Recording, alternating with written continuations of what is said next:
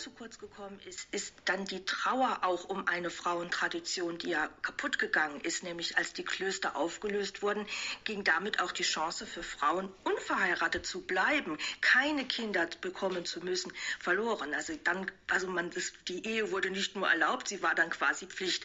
Und dass da Frauen auch traurig waren, weil sie ein Stück Selbstständigkeit verloren haben, ähm, das kam ein bisschen wenig raus. Aber das ist jetzt wirklich Kritik auf hohem Niveau. Wobei es gibt schon diese Szenen. Also einerseits ja. wird ja ganz klar gemacht, die die Schwiegermutter von Anna, die drängt darauf, dass sie wieder heiraten soll und sie möchte eigentlich nicht, solange sie nicht verliebt ist.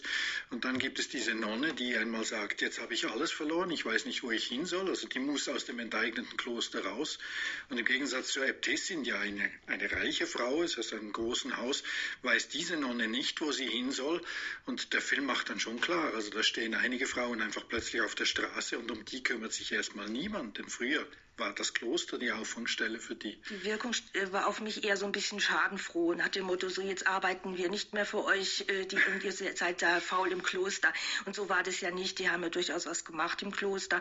Und so diese intellektuelle Freiheit, die es doch gab in diesem Bereich, die, die hätte ich gerne noch mehr genannt bekommen. Aber ich glaube, das Schöne ist schon, wenn man es sucht, findet man fast alles in diesem Film. Es ja. wird alles zumindest angetönt. Also man merkt, dass auch das Stefan Haupt mit der Drehbuchautorin zusammen darauf geachtet hat, solche Dinge abzudecken. Aber Sie sagen, man findet alles in dem Film. Er dauert zwei Stunden. Kann das nicht auch ein Problem sein? Alles ein bisschen drin und gewisse Aspekte kommen dann zu kurz, wie Sie Judith Wipfler gesagt haben. Ich glaube, das macht einen Teil des Reizes des Filmes aus. Es ist eine Art Checkliste. Also man könnte, wie Judith schon gesagt hat, man kann den auf die einzelnen Punkte hin überprüfen und man findet das dann. Wenn man es nicht weiß, dann braucht es dann auch nicht zu stören. Und der Zürcher Medienkunstphilosoph Stefan M. Seidel, der geht sogar noch einen Schritt weiter. Also der hat nach der ersten Pressevorführung des Films etwas hingestellt, das er das Lösungsblatt nennt. Er macht die ganzen Analogien. Also er sagt, was Zwingli da gemacht hat damals, das ist Disruption. Also so wie heute das Internet und die ganze Internetindustrie dafür gesorgt hat, dass zum Beispiel unsere Medienwelt nicht mehr so funktioniert, dass sie die Deutungshoheit der klassischen Medien ist erledigt mit dem Internet. Und so ging es natürlich den Lateinern, den Kirchenvätern, den Kirchenvorstehern. Und Stefan M. Seidel hat vorgeschlagen, man soll durch die einzelnen Figuren im Zwingli-Film analog setzen mit dem SRG-Generaldirektor, mit dem Präsidenten des Verlegerverbandes, mit den Chefredaktoren der Zeitungen, all diese, die ihre Macht und ihr Geschäftsmodell verlieren. Und das macht schon Spaß. Also so kann man den Film eben auch anschauen.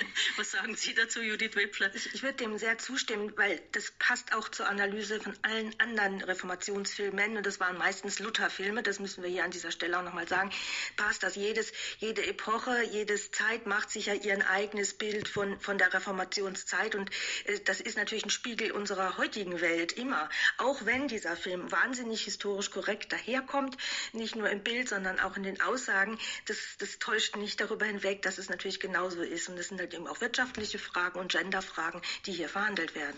Eben und deswegen der Vorschlag von Herrn Seidel, wenn man zum zweiten Mal im Film sitzt, kann man das wirklich abhaken wie ein Bullshit-Bingo. Also man findet all diese Punkte, die im heutigen Leben auch wieder auftauchen auftauchen, Dinge, die immer wieder auf den Tisch kommen, weil sie sich eben verändern. Die haben sich damals vor 500 Jahren auch verändert und die Leute waren ähnlich in Panik darüber, wie heute viele auch wieder sind.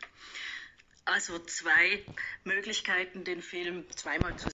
Einmal bitte noch mit ähm, Jahreszahlen, wie Sie gesagt haben, ja. Edith Wipfler, und einmal mit diesem Lösungsblatt, wie kann ich den Film analog ähm, zu heute lesen.